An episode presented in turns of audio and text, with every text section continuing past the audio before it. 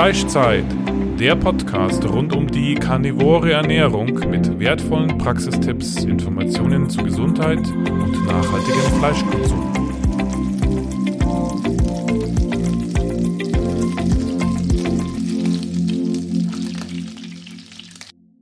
Wir möchten dir unseren Partner vorstellen. Carnivoro.de bietet Supplemente rund um die karnivore Ernährung in höchster Bio-Weidequalität. Wertvolle Innereien wie getrocknete Leber, Herz, Milz, Knochenmark oder ein Innereienmix. Nicht nur die Mineralien, sondern auch die Vitamine sind durch die schonende Gefriertrocknung zu 95% erhalten. Auch Knochenbrühe gibt es in praktischer Pulverform zum Auflösen ohne Zusätze, ganz natürlich mit einem hohen Anteil an Kollagen. Zur Unterstützung können Elektrolyte, Verdauungsenzyme oder Ochsengallenpulver auch hilfreich sein. Nutze jetzt den 5% Rabatt mit dem Code CARNITARIA. Herzlich willkommen zu einer weiteren Folge des Fleischzeit-Podcasts. Wir haben heute Andreas Bachmeier zu Besuch. Er ist Heilpraktiker ähm, mit ähm, Schwerpunkt auf Impfschäden. Dazu werden wir äh, vermutlich ein bisschen was auch noch reden in diesem, äh, dieser Folge. Aber zunächst mal geht es auch um, Andreas, um deine persönliche Geschichte, nämlich auch mit Typ 1 Diabetes.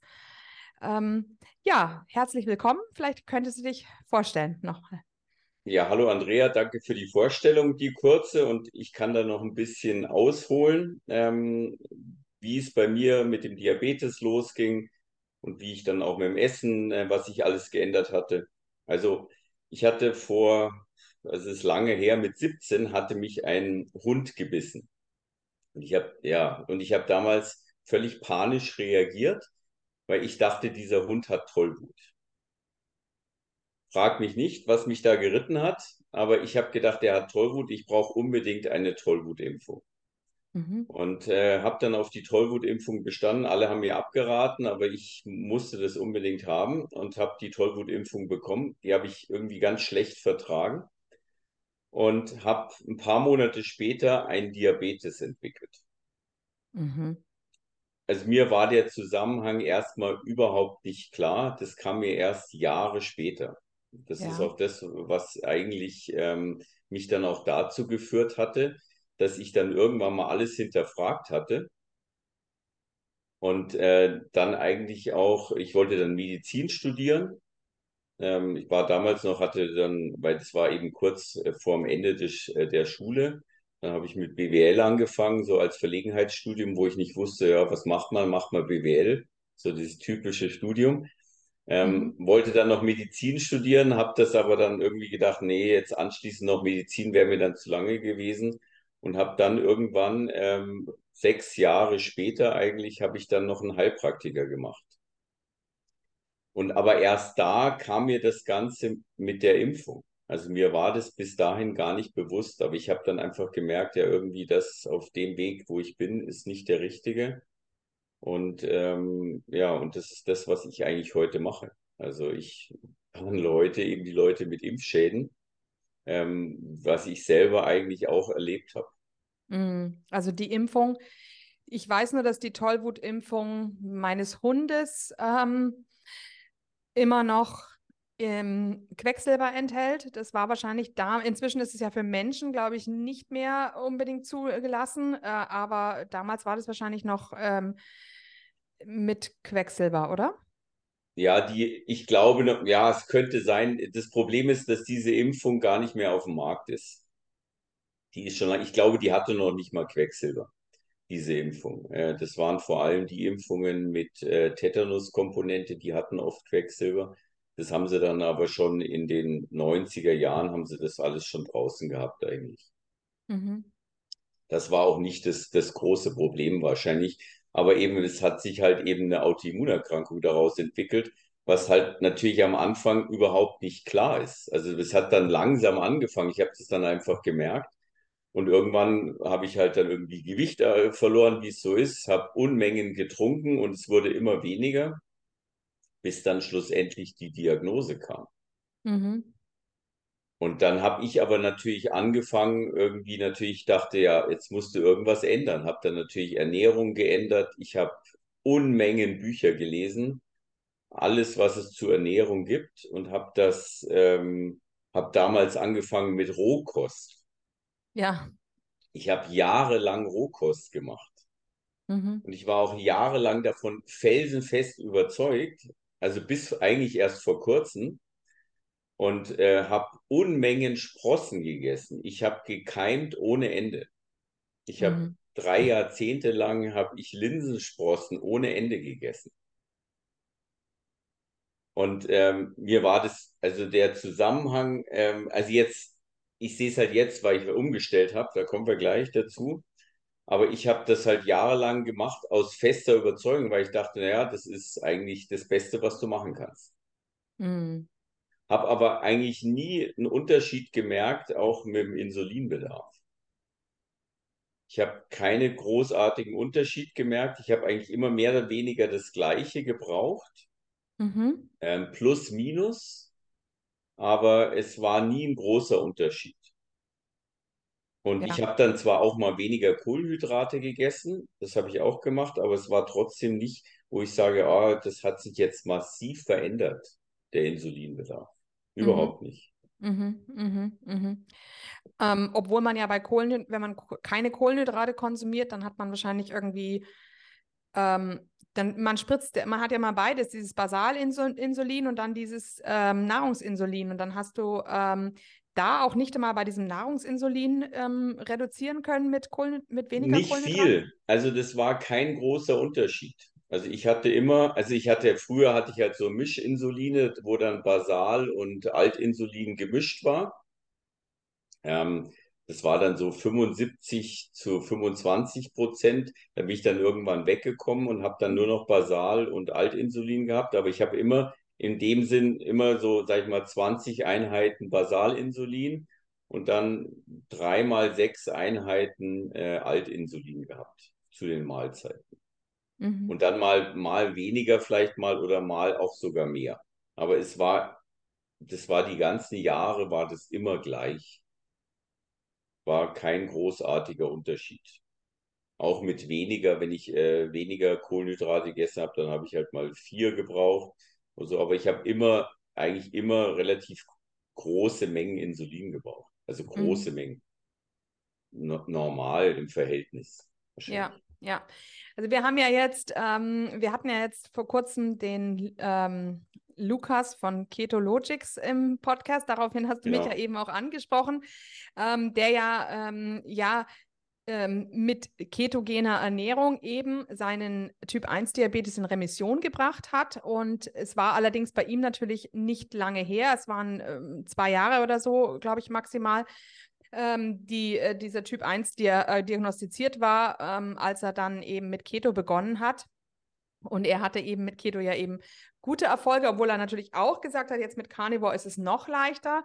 Äh, in deinem Fall liegt es eben jetzt schon sehr, sehr lange zurück. Das heißt, du hast keine Hoffnung, dass es sich, ähm, dass es sich wieder, ähm, dass dir deine Bauchspeicheldrüse wieder arbeiten kann. Doch. Ähm, und Insulin herstellen? Doch, du hast Doch. immer noch Hoffnung. Okay. Ja, ja. Ja, dann ja, weil, weil ich hatte ganz am Anfang, also wo das mit 17 losging, ähm, war es bei mir so, da hatte ich äh, eine ganz lange Zeit diese Honeymoon-Phase. Jetzt haben wir viele Erstdiabetiker, die diagnostiziert werden. Die haben danach ähm, für mehrere Monate oder teilweise ein Jahr sogar eine Phase, wo sie kein Insulin brauchen.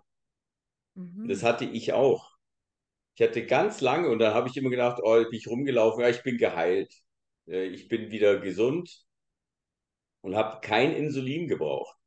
Und das ging aber dann irgendwann ganz schleichend, äh, ging das dann wieder los äh, mit halt, da habe ich dann teilweise eine Einheit gebraucht, also ganz wenig. Und das wurde dann halt äh, sukzessive über die Jahre wurde das mehr. Aber diese Honeymoon-Phase, die haben ganz viele Typ 1 Diabetiker äh, nach der Erstdiagnose. Okay, ja. Aha. Und ähm, das wurde dann mehr, aber eben, es war jetzt nicht so, wie du jetzt gerade schon gesagt hast, dass du da irgendwie Unterschiede bei der Ernährung dann festgestellt hast. Es ist einfach nur Stück für Stück mehr geworden. Genau, und irgendwann habe ich halt dann eben so die normale Insulindosis gebraucht und äh, kam da eigentlich auch gar nicht mehr weg. Mhm. Und dann ähm, habe ich eben vor, es war jetzt drei Jahre her, Da bin ich irgendwann mal auf diese Keto-Diät gestoßen, habe ich gedacht, okay, das probierst du jetzt mal komplett. Also ich lasse alle Kohlenhydrate weg. Hab das weggelassen, war am Anfang war das super. Also ich habe total wenig Insulin gebraucht. Also ich habe dann ungefähr weniger als die Hälfte gebraucht. Äh, also weit weniger als die Hälfte. Dachte ich, oh, ist ja super. Äh, das mache ich jetzt so weiter. Habe das weitergeführt. Aber irgendwann äh, nach Wochen ungefähr, ich, ich kann es nicht mehr genau sagen, aber ich, ich denke, es war ungefähr sechs Wochen. Danach, sechs, sieben Wochen, dass ich plötzlich immer mehr Insulin gebraucht habe. Mhm. Äh, ich habe dann so viel Insulin gebraucht äh, wie noch nie. Ich habe teilweise äh, das Doppelte an Insulineinheiten nehmen müssen. Ich habe über 10, 12 Einheiten zu einer Mahlzeit nehmen müssen. Ja, also ohne Kohlenhydrate. Ja, ja, aber gibt es, hast, kannst du dir das irgendwie erklären?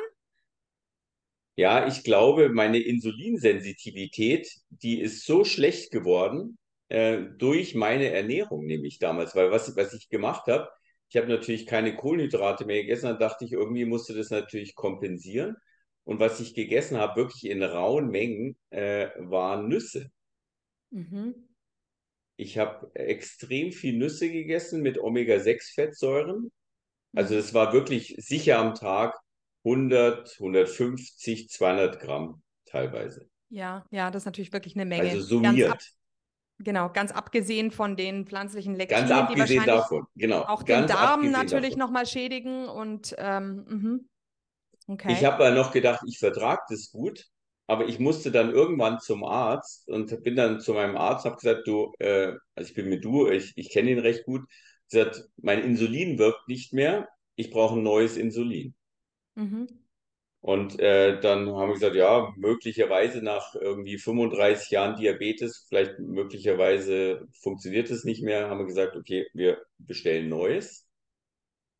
Hab dann aber, habe Neues bekommen, habe dann aber wieder angefangen, äh, das äh, aufzuhören, habe mit der Keto wieder aufgehört, habe dann wieder mehr oder weniger normal gegessen und habe dann halt aber eben das andere Insulin weitergeführt. Jetzt würde ich wieder gerne auf das alte gehen, aber das alte gibt es leider nicht mehr. Mhm. Ähm, aber da habe ich dann gemerkt, äh, das war wie blockiert. Also die, äh, diese fettreiche Ernährung, also diese fettreiche Ernährung, eben vor allem mit Pflanzenfetten, hat das massiv blockiert. Mhm.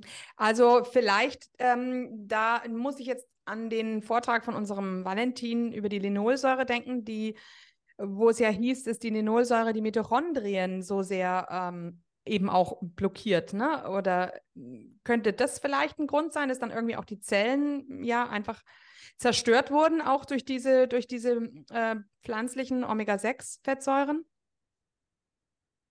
Nee, ich noch nicht mal die Pflanzen zerstört, aber dass die Zellen wie resistent geworden sind gegen das Insulin. Weil ich meine, ich habe dann teilweise zwölf Einheiten genommen und also aber keine Kohlenhydrate gegessen und es ging trotzdem ganz schlecht runter.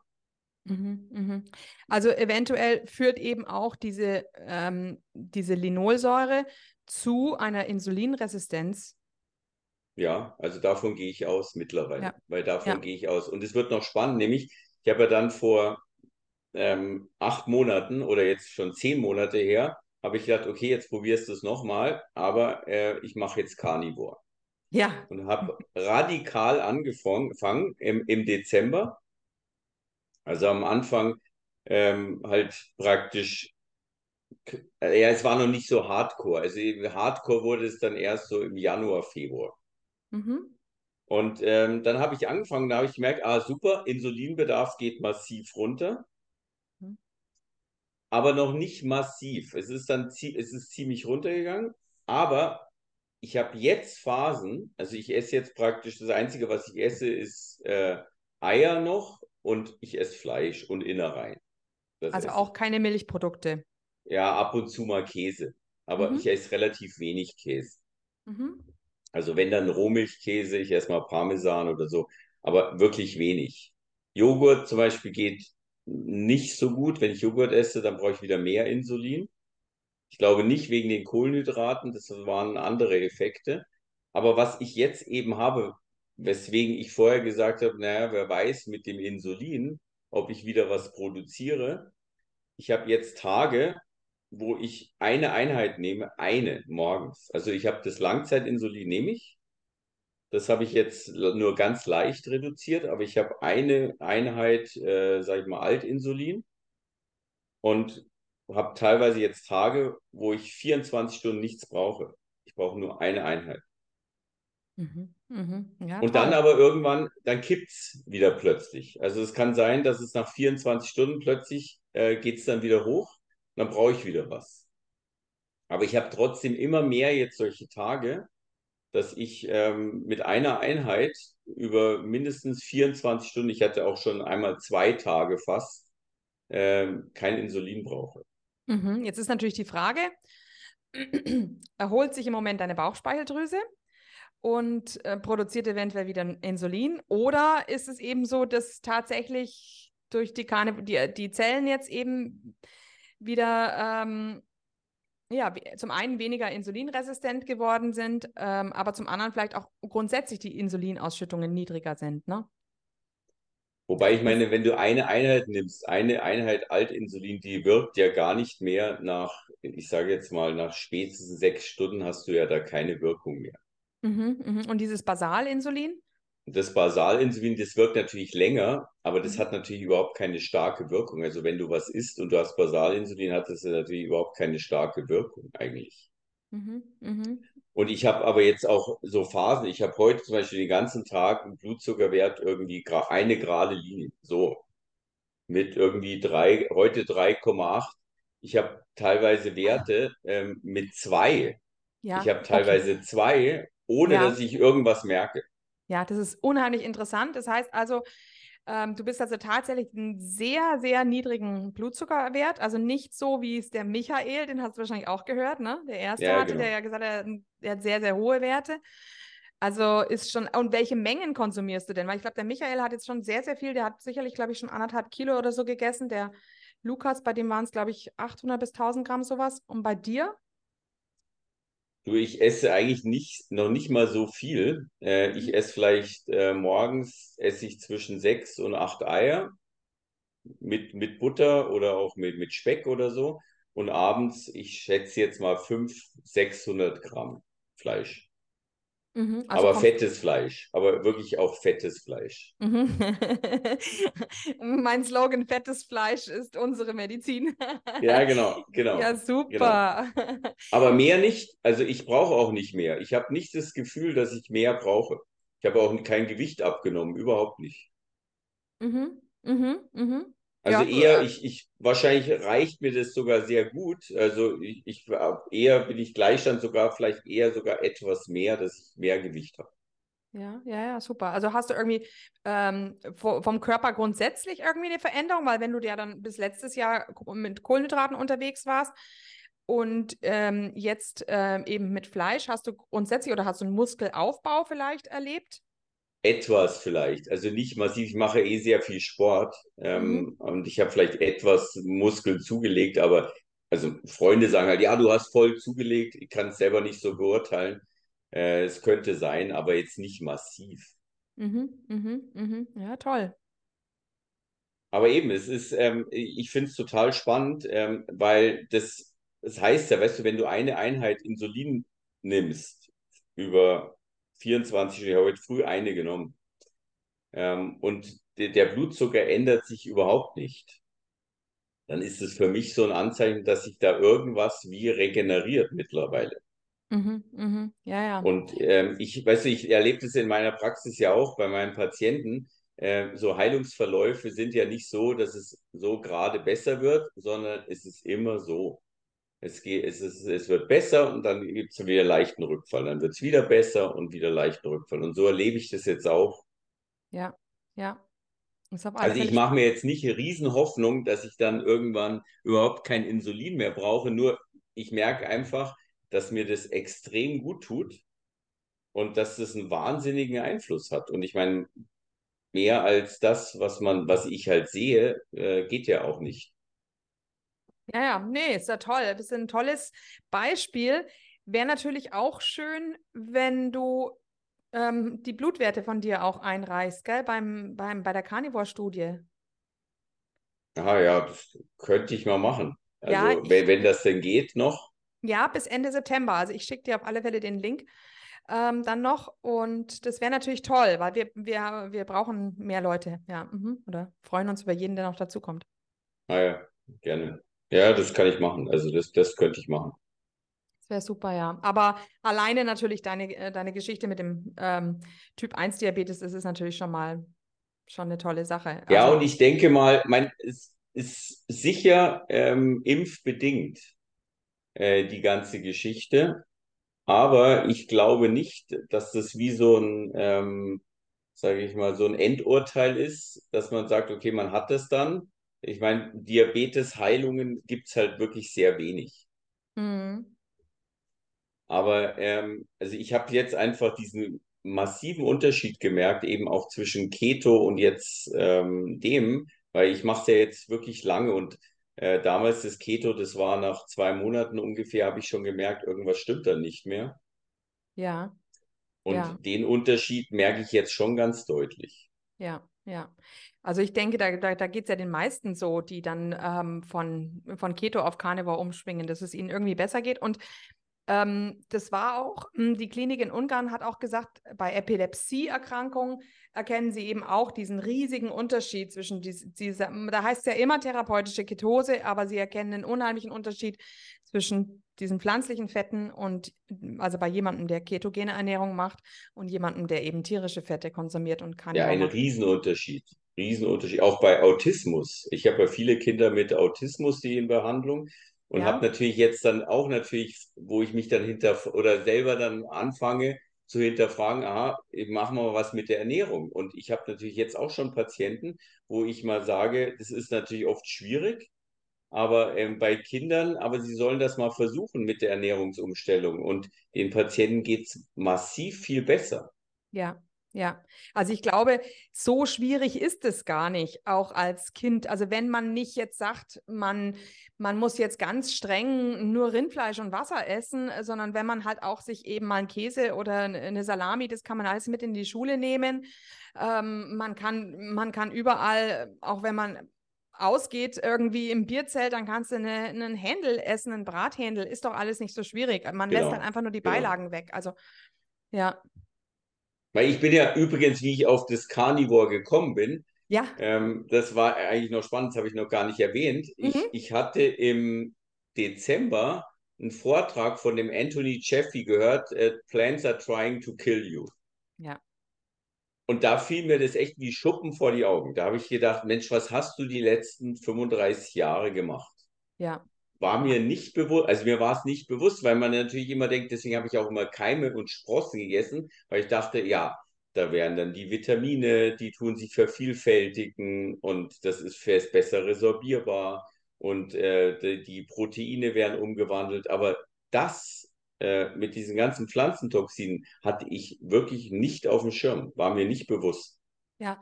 Also zum Anthony ähm, ähm, Chaffee, da habe ich eben auch, ähm, da hat mich auch äh, einiges begeistert. Zum einen natürlich einfach dieser logische Schluss, dass er einfach sagt, also wenn man die Pilze anschaut, das sind vielleicht mal vielleicht 30 Sorten essbar, der Rest ist giftig und teilweise tödlich giftig. Geht man jetzt davon aus, dass diese 30 essbaren Sorten uns wirklich gut tun und uns nicht schädigen? Also sie, sie bringen uns halt nicht um, ne? Aber Genau.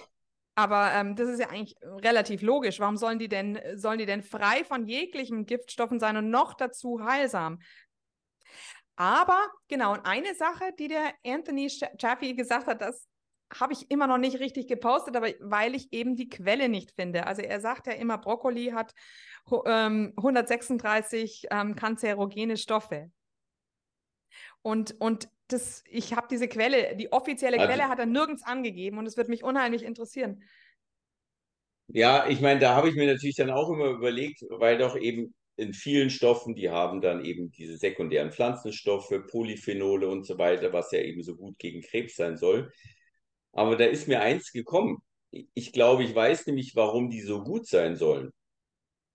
Und auch zum Beispiel Grüntee, weißt du, Grüntee mit Polyphenolen und so weiter. Olivenöl mit Polyphenolen und so weiter. Ähm, was das nämlich macht, ist im Endeffekt ist wie ein Reiz auf den Körper.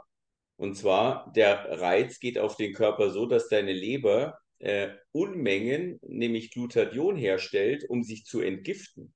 Mhm, mh. ähm, das ist nicht der Stoff selber, das Sulforaphan beispielsweise, was äh, im, im Brokkoli drin ist. Das ist nicht der Stoff, der dann die Heilung auslöst, sondern das ist die Reaktion auf die Stoffe.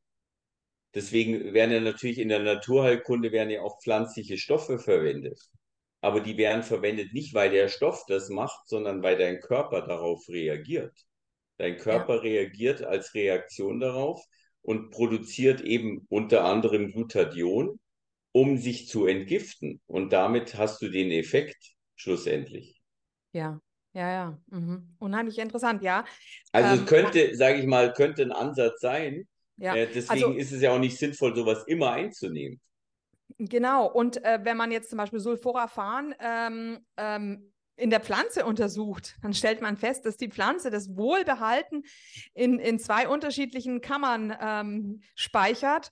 Ähm, und, ähm, und zwar aus dem Grund, weil, weil sie sich nämlich selber zerstören würde, wenn diese beiden Stoffe zusammenkommen würden. Und, und dieses Sulforaphan entsteht eben erst, wenn der Biss in die Pflanze stattfindet, damit das Tier, welches ja beißt, dann nämlich dass diese Giftmischung, diese explosive Giftmischung abbekommt und dann daran eben stirbt. Genau, ja, ja genau. Jetzt fällt mir noch was ein, weil ja. ich jetzt gerade Olivenöl gesagt habe. ja, zwar, ja, Olivenöl ist ja, ist ja, ist ja ein unheimlich interessantes Thema, weil viele ja auch unter Carnivore sagen, okay, es ist neutral, ich kann es schon mal zu mir nehmen. Ich denke mir eben, es, es hat nicht so viele hm, fettlösliche Vitamine. Ähm, ja, erzähl doch mal. Mhm. Jetzt pass auf, ich war ja im Sommer im Urlaub. Ich war in Griechenland und dann habe ich natürlich jetzt überlegt, okay, was isst du? Äh, so, und dann habe ich natürlich, dann waren wir in dem Hotel und dann habe ich zum Frühstück habe ich halt äh, Eier bestellt. So, und dann habe ich Eier bestellt und dann haben die die in Olivenöl gemacht.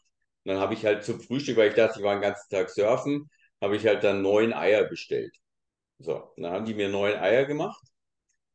Und dann habe ich, äh, äh, also in Olivenöl, haben die, machen die normal in Olivenöl. Und dann habe ich festgestellt, der Blutzucker ist dann plötzlich hochgegangen über den Tag. Also da war jetzt nicht Unmenge Olivenöl drin, aber es war drin. Der Blutzucker ist hochgegangen. Und dann habe ich gesagt, okay, Sie sollen es bitte in Butter machen. Dann haben Sie es in Butter gemacht, dann ist er stabil geblieben. Mhm. Mhm. Dann haben Sie es irgendwann mal wieder mit Olivenöl gemacht, ist er wieder hochgegangen. Ah ja, okay, super. Und also absolut klares Experiment, klares, äh, klarer Ausgang. Ähm, wo ist die, ähm, hast, du eine, hast du eine Begründung dazu oder hast du dir irgendwas überlegt? Du, ich, hab, ich bin ja immer am Überlegen und weißt du, das eben, es ist so schwierig zu sagen, aber anscheinend ist es auch wieder so, dass das Olivenöl ähm, die Insulinsensitivität ähm, oder reduziert. schlechter macht oder reduziert. Genau. Mhm. Mhm. Ja. Und ich meine, das merkst du ja als Gesunder, merkst du das nicht. Als ja. Gesunder merkst du das nicht. Ich merke wahrscheinlich kleinste Abweichungen äh, von der Sensibilität, merke ich. Ja. Und dementsprechend merke ich sofort, aha, ich brauche mehr Insulin. Mhm. Mhm. Und deswegen, ich, ich rühre kein Olivenöl mehr an seitdem. Ich rühre ja. nichts mehr an. Ja. Außerdem enthält Olivenöl ja auch 17% Linolsäure. Es ist nicht so wenig. Es ist fast ein Fünftel. Ja, wobei ich esse ja zum Beispiel auch, ähm, wenn ich Speck esse, hast du auch Linolsäure drin. Schweinefett ist auch Linolsäure. Ja, ich versuche es zu reduzieren. Ist, die Frage ist, wie viel? Ah, ich hätte da oben das Buch. Ähm... Also, ähm, Schweinefleisch, warte. Mhm. Olivenöl hat 8%. Ah, okay, war ich falsch mit 17%. Mhm. Also diese Liste jetzt hier, Olivenöl 8,3, Linolsäure. Und Schweinefleisch, äh, ja okay, Schweinefleisch 1%. Nee, also bei mir steht Schweinefleisch, Linolsäure ähm, 5 bis 10 Prozent. Ich habe hier das Buch Mehr Fett von Ulrike Gonda und die Angaben sind natürlich auch leider immer unterschiedlich. Ne? Ja, eben je nachdem, was du natürlich auch für Schwein isst. ist natürlich ja. ein Riesenunterschied. Ja.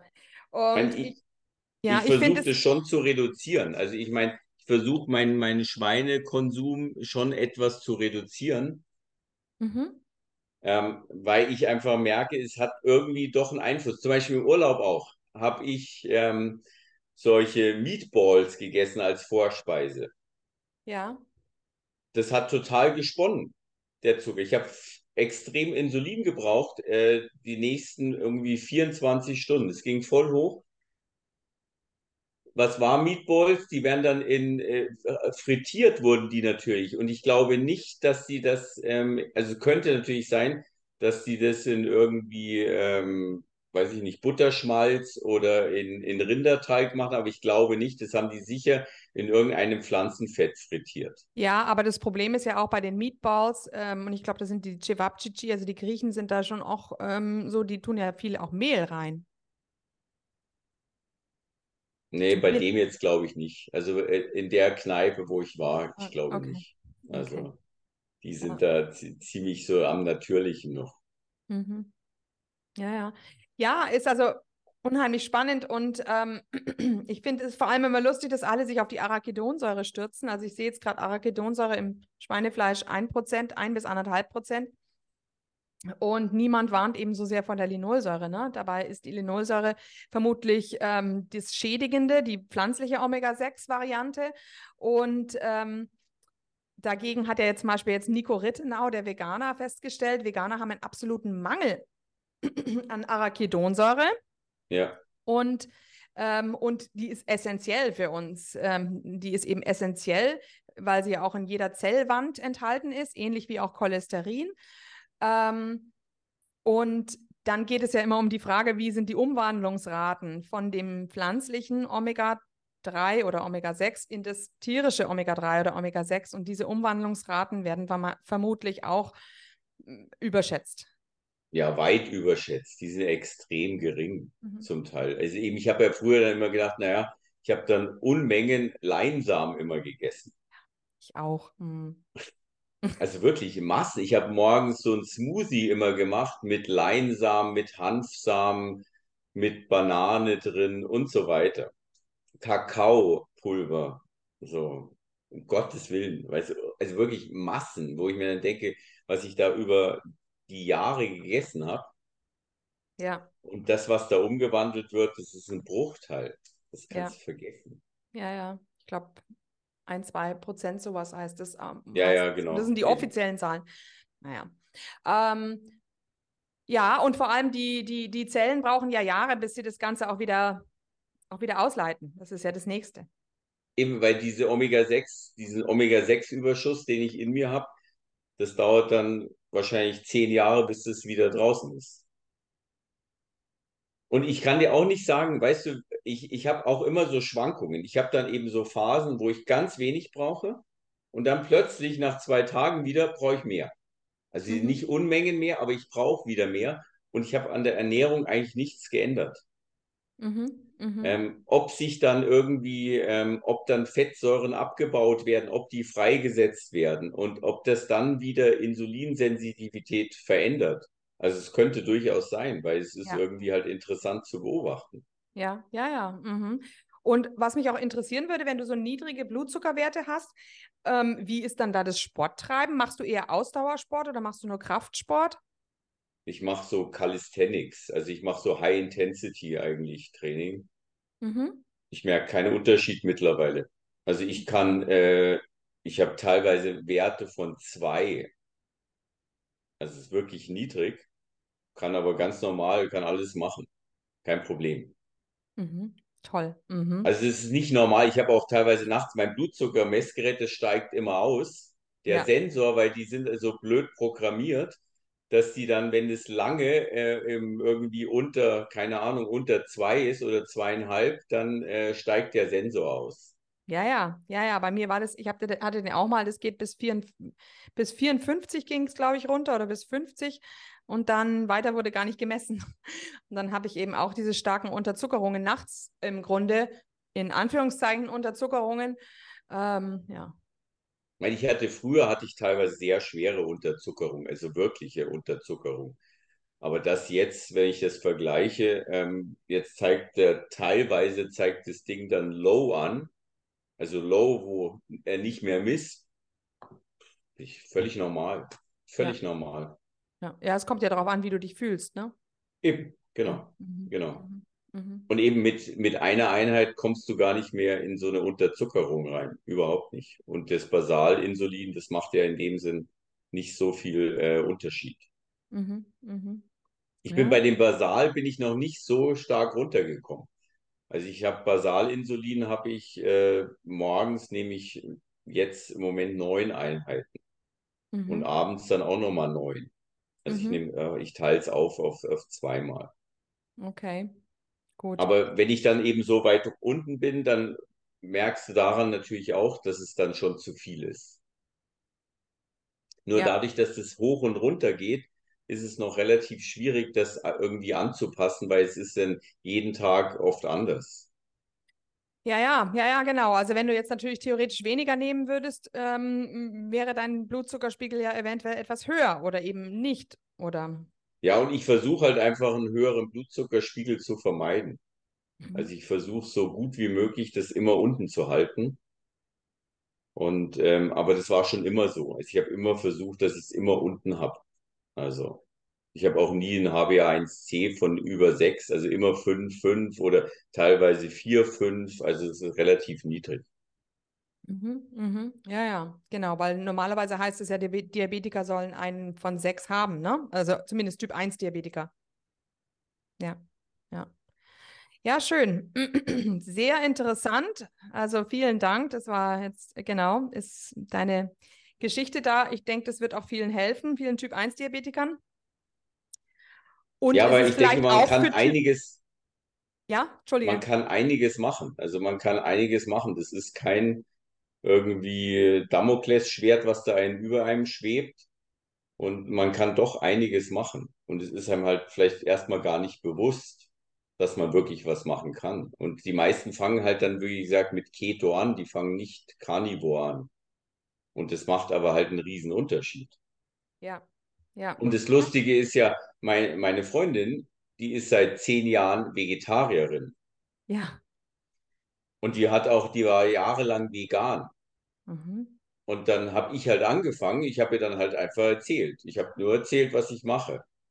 Und dann irgendwann sagte sie, okay, das macht sie jetzt auch.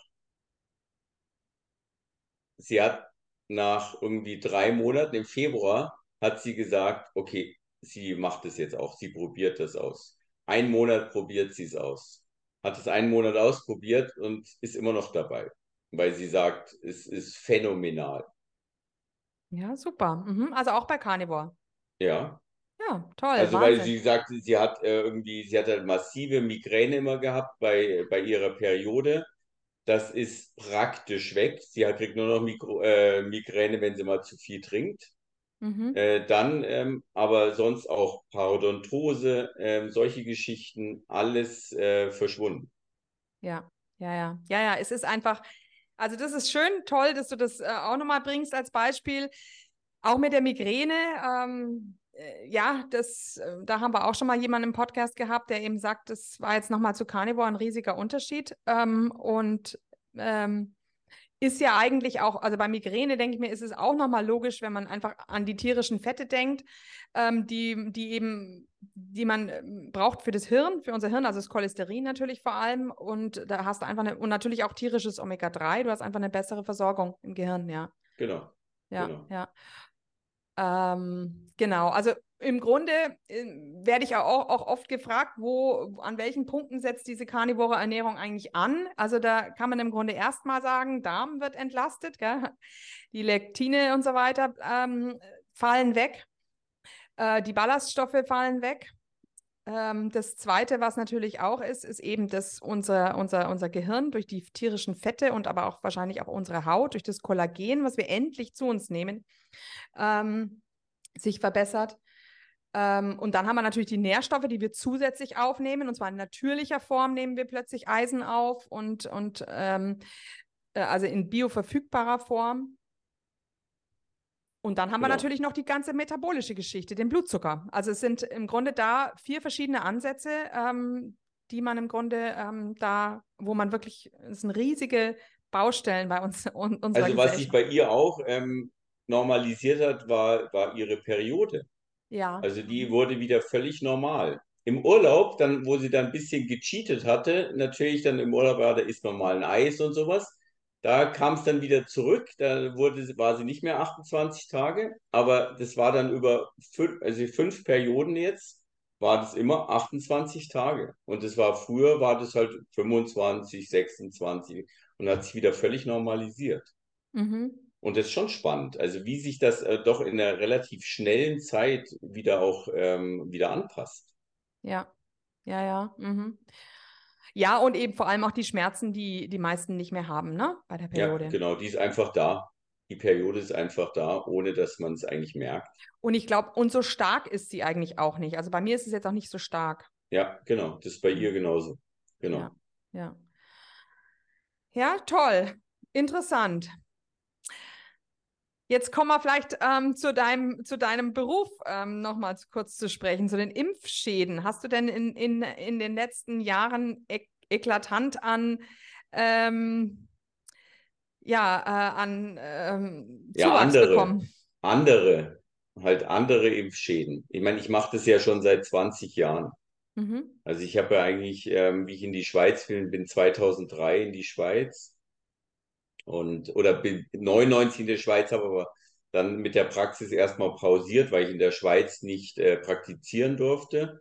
Mhm. Äh, musste dann irgendwie äh, in Konstanz arbeiten, habe dann da wieder angefangen und habe aber eigentlich jetzt seit 2003 ähm, behandle ich zu 90 Prozent oder 85 Prozent Impfschäden. Mhm. Und halt früher mehr Kinder, ähm, und jetzt nicht mehr Kinder, aber das Verhältnis hat sich etwas verändert. Äh, jetzt habe ich halt äh, massiv viel Patienten mit Punkt-Punkt-Impfung. Hm. Will es gar nicht aussprechen. Ja. ähm, ja, diese chronische Fatigue gibt es ja da, äh, da auch. Das ist ein, was sind denn Impfschäden? Also chronische Fatigue oder was, was gibt es denn? Ja, es kommt immer darauf an, bei welcher Impfung. Also bei, bei Kindern halt ganz oft Entwicklungsstörungen, massive Entwicklungsstörungen. Mhm. Dass die zum Beispiel, äh, die sprechen ganz normal und dann nach der Impfung äh, hört die Sprache auf. Oder mhm. sie fangen an zu sprechen und können nicht mehr weiterreden. Mhm. Also das heißt, äh, die können halt dann schon mal so ein paar Wörter sagen und das geht dann alles verloren. Geht verloren und äh, sie sprechen nicht mehr. Oder eben Ent Entwicklung, dass sie überhaupt nicht mehr das, was sie mal konnten, dass das plötzlich nicht mehr geht. Das ist so eine ganz typische Sache. Bis hin eben in schweren Fällen, bis hin zum Autismus. Also es das heißt ja offiziell, dass das keine Impfreaktion ist oder kein Impfschaden ist, aber ich sehe das ganz, ganz häufig. Mhm. Vor allem natürlich, ähm, also nach mehreren Impfungen, also oft nicht nur nach einer Mumps, Masern, Röteln-Impfung, sondern auch nach anderen Impfungen tritt das auf. Aber ich glaube, die Mumps, Masern, Röteln-Impfung ist oft der Auslöser. Die anderen Impfungen, die legen praktisch wie die Grundlage, also so fünf, sechsfach Impfungen. Und dann aber ausgelöst wird es oft erst später durch die Mumps, Masern, Röteln-Impfung. Mhm, mh. Und das ist bei Kindern ganz häufig, leider. Mhm, ja, ja, ja. Und dann auch die ganzen Autoimmunerkrankungen, also die ganzen Autoimmunerkrankungen bei Kindern, äh, eben auch allen voran Diabetes nimmt ja massiv zu bei Kindern. Ja. Und das Spannende ist, es steht ähm, im europäischen Beipackzettel steht es nicht drin, im amerikanischen vermutlich aus Haftungsgründen, im amerikanischen steht es drin. Diabetes Typ 1. Ah ja. ja. Okay. Ja, ja, ja, ja. Bei uns ist es ja so, die Pharmafirmen, äh, die haften ja überhaupt nicht dafür, sondern der Staat hat ja im Grunde die Haftung doch übernommen. So war das doch irgendwie bei dieser, äh, bei der Covid-Impfung, das, so habe ich das in dem Ausschuss, glaube ich, irgendwann mal mitbekommen, dass es hieß, die, die haben im Grunde da Verträge gemacht, die eigentlich ähm, ja, ja. Genau. Äh, sehr lustig waren. So ungefähr, man geht so, als würde man ähm, mit seinen Fahrpapieren zum TÜV gehen und sagen, ich hätte gerne einen TÜV auf mein Auto, aber mein Auto bringe ich Ihnen nicht vorbei. Genau, genau, genau. Ja, ja.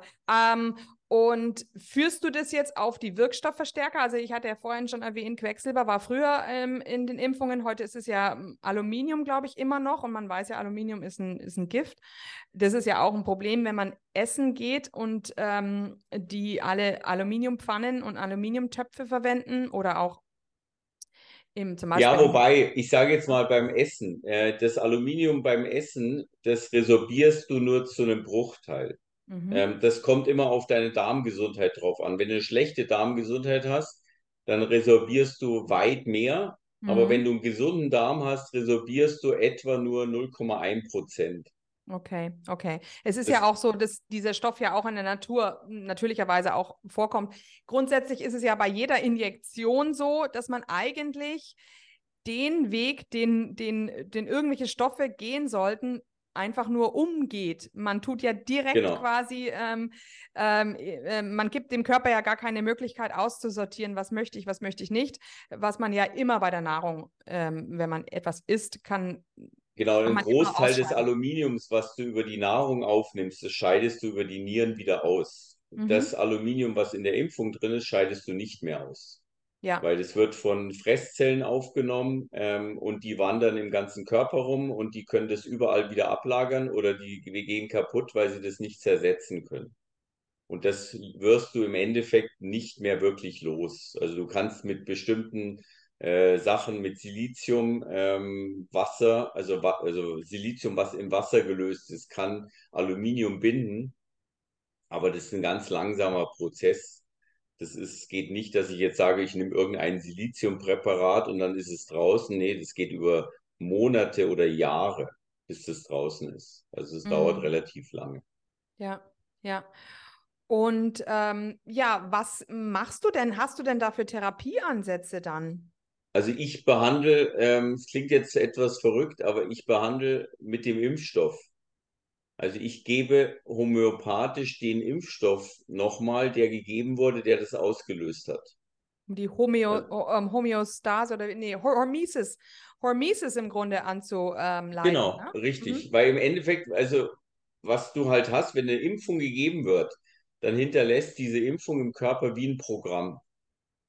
Ähm, das ist, sage ich mal, einerseits fürs Abwehrsystem natürlich sinnvoll, weil es weiß, okay, auf den Erreger wird so und so vorgegangen oder wird äh, dagegen vorgegangen. Und damit wird es praktisch wie abgespeichert. Die sogenannte Antigensünde ist es. Antigenetic mhm. Sin.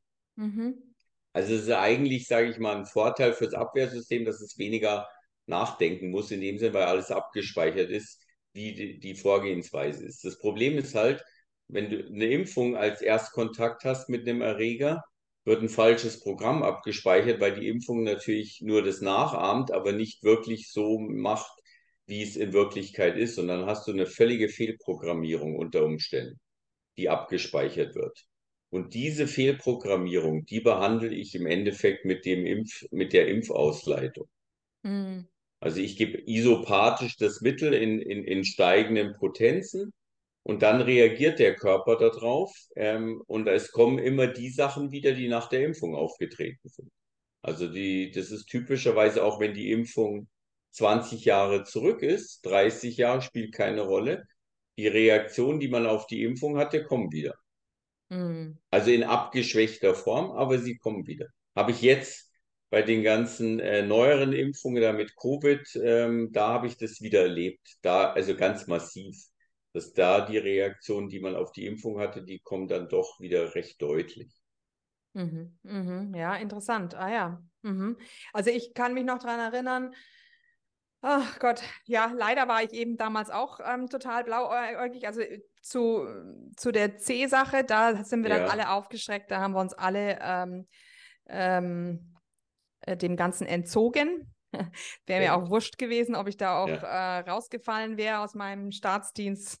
ah, genau, äh, das war es mir also wirklich wert. Aber ähm, das letzte Mal, als ich noch meinen Sohn geimpft habe, ähm, da hatte er eine, eine China-Reise vor sich und brauchte irgendeinen Hepatitis oder sowas.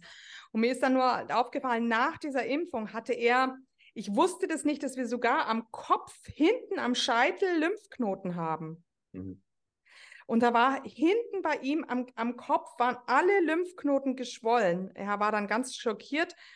Ähm, und der Arzt hat uns dann anschließend, ich habe es sogar da, habe ich es nicht mit der Impfung in Verbindung. Ja, ja, das ist eben das. Er hat einfach gesagt, genau das ist eine Erkältung und bei Erkältungen können auch mal, die, da oben sind Lymphknoten, ja, und da können schon mal Lymphknoten anschwellen. Aber so eine Reaktion habe ich also sonst noch nie, oh Gott, im Nachhinein tut es mir natürlich fürchterlich leid, aber wir waren halt, wir wussten es halt nicht besser. Ja, man, man, man realisiert es nicht. Also das ist ganz typisch auch bei meinen Patienten. Äh, die denken irgendwie erst nach, nachdem alles andere ausgeschlossen wurde, dann vielleicht mal an die Impfung, äh, weil sie dann irgendjemand vielleicht drauf angesprochen hatte mal. Mhm. Aber das erste, man, man, man realisiert das nicht und man sieht keinen Zusammenhang oder möchte auch den Zusammenhang erstmal nicht sehen.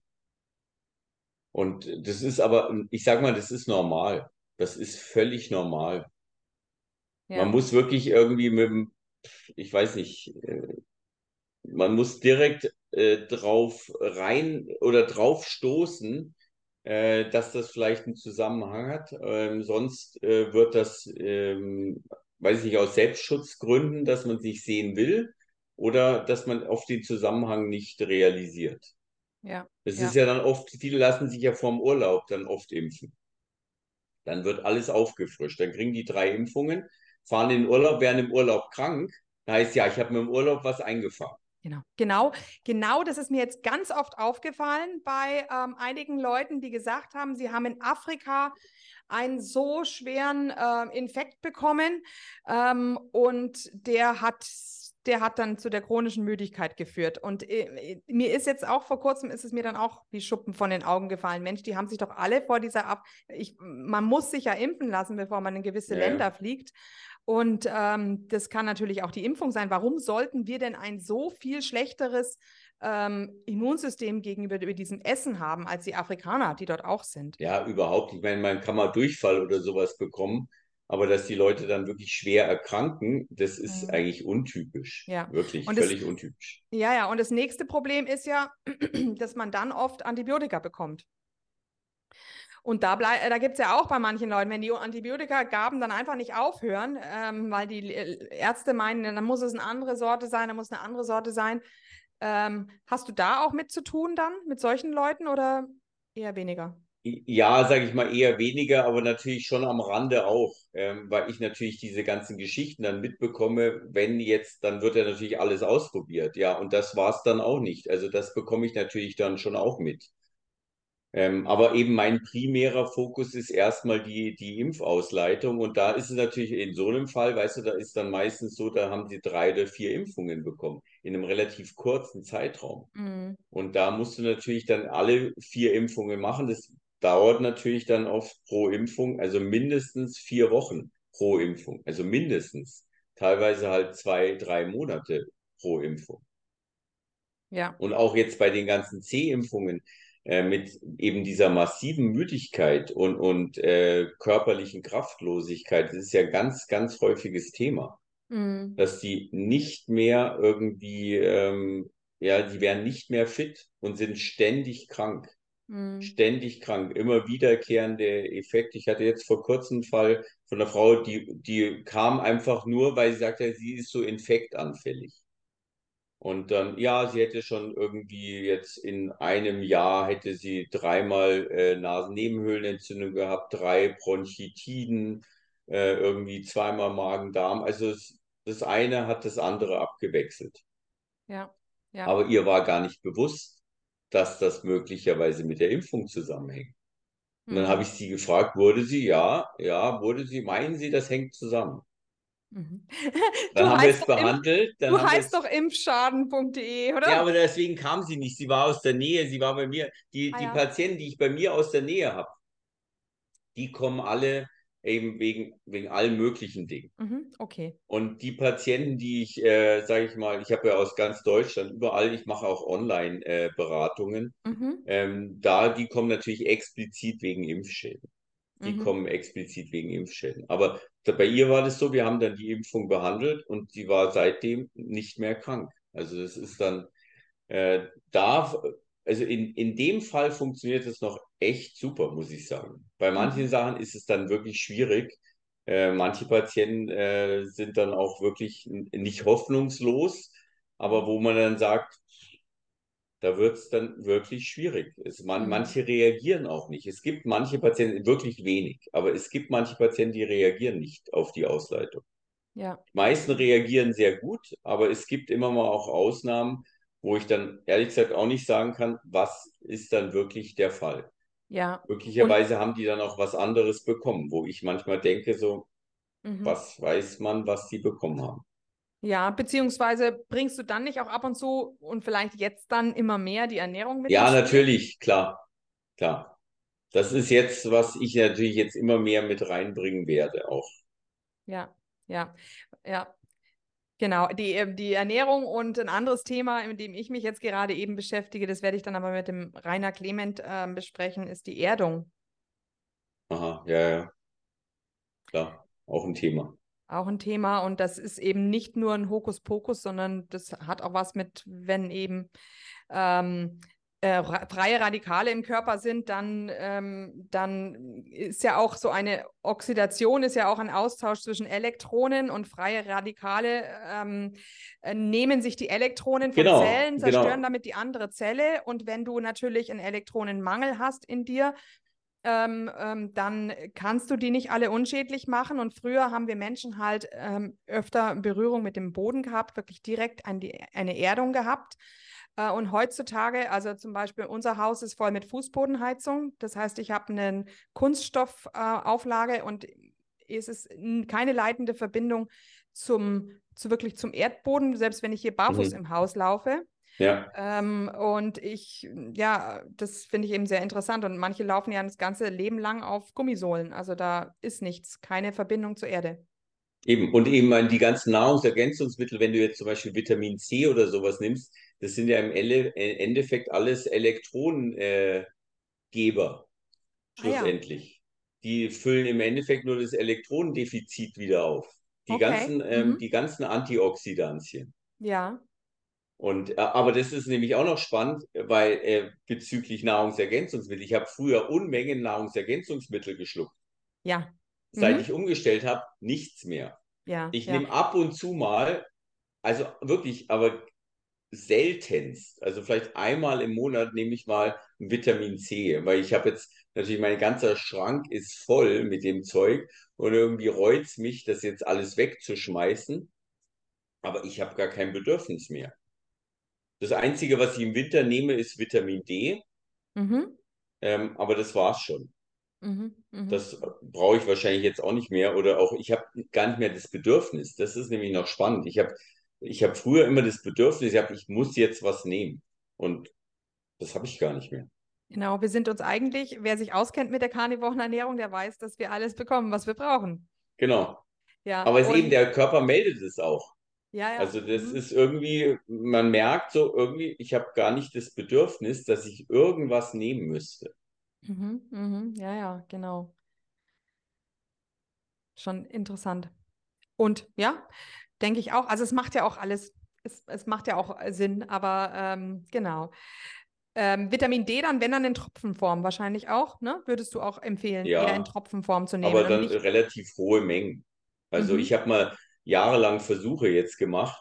Also das war schon vor, bis vor zwei Jahren habe ich äh, Versuche gemacht, habe ich 5000 Einheiten genommen, jeden Tag. Mhm. Und dann habe ich Vitamin D getestet, äh, habe dann nach acht Wochen oder zehn Wochen nochmal getestet und habe geschaut, wie sich der verändert hat. Und das Spannende ist, bei 5000 ist er runtergegangen, mein Wert. Und dann habe ich 10.000 genommen und dann ist er langsam hochgegangen. Also er ist wirklich langsam hochgegangen, nicht massiv, der ist langsam hochgegangen. Okay. Und ähm, ich denke mal, man braucht wahrscheinlich äh, Mengen, so etwa 1000 Einheiten pro 10 Kilo Körpergewicht, dass du das langsam steigerst. Also da kriegst du keine massive Erhöhung. Also wenn man wirklich einen Mangel hat, wenn man im Herbst jetzt testet und hat einen massiven Mangel, dann kommst du mit 5000 Einheiten, kannst du vergessen, weil du den Wert praktisch nicht erreichst, der, der sinnvoll wäre. Mhm. Was würdest du sagen, ist ein sinnvoller Wert? 60 Nanogramm, mhm. so um den Dreh 70, mhm. 60, 70 ist völlig, das denke ich mal, ist okay. Ja, dann gibt es ja auch noch ein Verhältnis, was man messen kann zwischen diesen beiden ähm, Omega-Vitamin äh, D-Arten, ähm, dem der aktiven Form und dieser Speicherform irgendwie. Habe ich jetzt Ja, weil die Sache ist natürlich die, wenn du, ich hatte mal eben auch eine Patientin, die hatte immer Vitamin D genommen. Und dann haben wir gemessen und dann hatte sie einen Wert von 5 Nanogramm. Ja.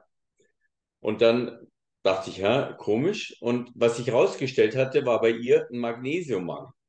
Mhm. Sie hatte einen massiven Magnesiummangel und konnte praktisch dieses Vitamin D3, was du ja noch in der Leber und in der Niere umwandeln musst, konnte sie nicht, äh, weil sie dieses Magnesiumdefizit hatte.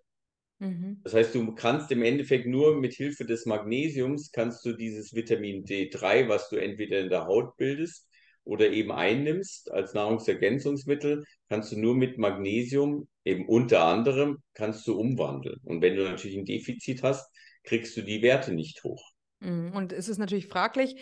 Ähm, also wir Karnivoren haben ja, hätten ja auf dem Papier theoretisch müssten wir einen Magnesiummangel haben, aber wenn man unser Blut misst, haben wir das eigentlich seltenst. Und jeder, der ja Getreide isst, müsste ja viel Magnesium oder höhere Werte haben. Also ich werde jetzt im, im Oktober, werde ich mal meinen Vitamin D wieder messen, mhm. weil ich habe es immer so im Herbst gemessen. Und ich habe jetzt seit Monaten nichts mehr genommen. Also seit April habe ich nichts mehr genommen. Und ich war sonst im Herbst immer so auf dem Wert, weil ich war wirklich viel in der Sonne, aber ich war immer so auf dem Wert von ungefähr 50. Okay. Also nie höher. Also ich, ich habe, ich, ich schmier mich auch nicht ein oder äh, jetzt in Griechenland äh, nehme ich überhaupt keine Sonnencreme. Und ich hatte eigentlich immer gedacht, naja, ich müsste eigentlich einen Wert von 70 oder 80 haben, aber war nie. Ich hatte immer eigentlich nur um die 40, 50. Und jetzt bin ich mal gespannt, ob sich das geändert hat. Also mhm. ob es da eine mhm. Veränderung gab äh, mit jetzt der karnivoren Ernährung. Ja. Könnte ja. sein, könnte durchaus sein. Ja. Ja, genau, ist alles spannend und ja, also mal neue Einblicke, also mal äh, oder andere Einblicke, äh, die einem halt vielleicht so gar nicht bewusst sind, denke ich. Ja, vielleicht ähm, auch nochmal eine, eine, noch mal eine kurze Frage, ich überlege gerade, was die Zuhörer in letzter Zeit auch immer wieder sagen, was sie wissen wollen. Wie war es denn bei dir mit, hattest du irgendwelche Anfangsschwierigkeiten mit Carnivore? Ich hatte Anfangsschwierigkeiten nur, sag ich mal, mit der Verdauung etwas. Also ich hatte etwas Verstopfung, habe aber dann irgendwie hat sich das äh, irgendwann völlig normalisiert und es hat aber ein paar Monate gedauert. Mhm. Also ich hatte das Gefühl, es hat sich, also mein, ähm, mein Mikrobiom hat, glaube ich, fünf, sechs Monate gebraucht, bis es sich umstellt. Also, dass sich auch die Stuhlkonsistenz verändert. Also, die hat ja. sich verändert. Also, ich meine, ich brauche kein Klopapier mehr und sowas, so das, das Normale. Aber ich habe gemerkt, es hat sich verändert und es hat doch fünf Monate etwa gedauert. Mhm. Ansonsten hatte ich gar keine Anfangsprobleme. Äh, ich meine, ich hatte ja vorher schon auch nicht so viel Kohlenhydrate gegessen, aber ich hatte überhaupt nicht das Problem. Meine Freundin hatte ein Problem, die bekam da mal so Keto-Flu. Mhm. Also das wirklich, das war ganz übel bei ihr. Äh, das war nicht so lustig. Und bei ihr war ganz auffallend, ist, sie hat überhaupt keinen Alkohol mehr vertragen. Mm, ja. Gar nicht mehr. Also es ging ihr ganz schlecht. Ja, so geht es mir Sobald sie Alkohol getrunken hat, hat sie Kopfschmerzen bekommen. Hatte sie sonst nie das Problem. Jetzt ist es wieder, hat sich das normalisiert. Mhm. Also jetzt kann sie es, das war nur am Anfang bei ihr, oder wie? Das war nur am Anfang. Mhm. Jetzt ist nur, wenn sie es übertreibt dann, dann äh, kriegt sie Kopfschmerzen. Ja. Aber äh, sonst gar nicht. Sonst äh, hatte sie das ähm, ganz am Anfang, da konnte sie ein, ein Glas war zu viel. Ja, ja.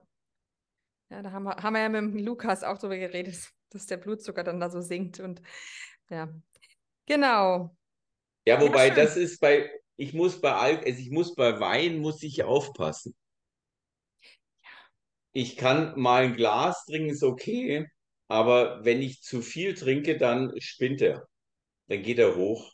Es geht nicht runter. Mhm, mhm. Also der Blutzucker geht hoch, ja. Mhm. Ja. Aber ich denke mal, das ist, hat hängt auch eben mit den Kohlenhydraten. Wenn ich Wein trinke, da sind Kohlenhydrate drin, da hängt es damit zusammen. Ja, aha. Ja, ja. Und möglicherweise natürlich auch mit dem Alkohol. Ich meine, das im Wein ist natürlich nicht gerade jetzt wenig Alkohol drin. Wird wenn man dann mal zwei Gläser trinkt, dann äh, merkt, also ich merke schon, ich habe ja immer so das Gefühl, ich bin jetzt, äh, habe jetzt etwas reduziert, weil am Wochenende trinke ich dann schon mal ein Glas Wein. Aber ähm, wenn ich zu viel trinke, dann merke ich irgendwie, geht wieder hoch. Ja, Aber ich bin jetzt auch noch nicht so weit, dass ich sagen kann, weißt du, äh, das ist jetzt die ganze Zeit immer stabil und äh, ich weiß, sobald ich das trinke, geht's hoch. Ich, ich merke nur ab und zu, wenn ich dann trinke, dann geht's wieder etwas, äh, ich brauche mehr einfach. ja. Beziehungsweise der wird ja in der Leber auch umge wird er nicht auch in Glucose umgewandelt, das Ethanol, oder gar nicht? Ja, es wird in, es wird schon umgewandelt, nicht? aber in Glucose wird es nicht umgewandelt. Mhm. Es wird in Essigsäure umgewandelt und dann, also Ethanol wird in Essigsäure umgewandelt und dann wird es verstoffwechselt, glaube ich, in, oh, frag mich, ähm, Also irgendwie muss ja auch Fett entstehen, sonst gäbe es ja nicht die alkoholische Fettleber, genauso wie ja bei der Genau. Fructose. genau. Also eben, es wird, ich weiß jetzt nicht genau, in was für Fett es umgewandelt wird, aber es wird am Ende wird es dann auch in Fett umgewandelt. Mhm. Aber das weiß ich nicht. Ich, den, den Unterschied, ähm, ich, ich kann es auch nicht sagen. Also wenn ich, wenn ich so, sag ich mal, so harte Sachen trinke, was ich eigentlich ganz selten trinke, da merke ich keinen großen Unterschied. Also wenn ich irgendwie Wodka oder sowas trinken würde, aber ich trinke das, ich kann das auch nicht sagen, weil ich das nicht regelmäßig trinke. Mhm. Aber beim Wein habe ich gemerkt, wenn es da, wenn ich da zu viel habe, dann äh, spinnt der Zucker wieder. Mhm. Da wird er wie, wie instabil. Also ich brauche dann einfach mehr Insulin, dass es sich wieder normalisiert. Das, Mhm. das merke ich halt. Mhm. Mhm. Ja, interessant. Ja, schön. Gibt es noch irgendwas, was du unseren Zuhörern mit auf den Weg geben möchtest? Gibt's noch was? Also ich denke mal, dass man einfach auch offen ist. Also jetzt auch vor allem die ganzen äh, Diabetiker äh, mit Typ 1 Diabetes, ähm, die müssen das einfach mal ausprobieren und sie werden merken, dass sie dann einen riesen Unterschied feststellen werden. Also ich glaube nicht, dass ich die Ausnahme bin, überhaupt nicht. Ja. Und man muss es halt wirklich radikal machen. Und ich halte von diesen ganzen Keto-Geschichten, halte ich ehrlich gesagt gar nichts mehr. Also vor allem auch, äh, was diese ganzen pflanzlichen Öle angeht. Und das äh, ist eher kontraproduktiv. Ähm, da kann man, äh, sag ich mal, mehr falsch machen, als dass man gewinnt. Ja, ja, genau. Ja, Und man muss Also- halt, aber ich denke mal, bei dem Fleisch muss man halt eben auch schauen, ähm, was ich auch gemerkt habe, zum Beispiel, wenn ich viel Fleisch esse ohne Fett, auch nicht gut. Also ähm, Das da ist das- das ist das, was optimal. ganz, genau, das ist das, was ganz, ganz viele berichten und mir geht es da auch so. Ich, ähm, und die, ähm, man wird da hangry, ne? Hungry und angry. Beides zusammen, wenn man fettarmes äh, Fleisch konsumiert. und nicht eben große Mengen. Also ähm, wenn, wenn ich jetzt, sage ich mal, ich war jetzt auch im Urlaub, da haben wir mal so Tomahawk Steak gegessen. Also es war viel zu viel, konnte man kaum essen, weil das hatte über ein Kilo. Ähm, das war aber nicht so fett und da hat es danach auch gesponnen. Mm. Und ähm, das ist immer das, ich denke mal, man braucht keine großen Mengen. Also ich, ich von dem, vom Eiweißbedarf, äh, ich bin ich, glaube ich, am Tag bei 150 Gramm schätzungsweise. Mhm. Und ich wiege 85 Kilo. Mhm. Und das reicht mir aber. Also ich brauche irgendwie, ich brauche, vom Gefühl her brauche ich nicht mehr. Ja. Aber ich brauche ungefähr am, am Tag 200 Gramm Fett. Ich habe sicher 200 Gramm Fett am Tag. Mhm. Dass ich versuche, dass ich das einfach auch bekomme. Ja.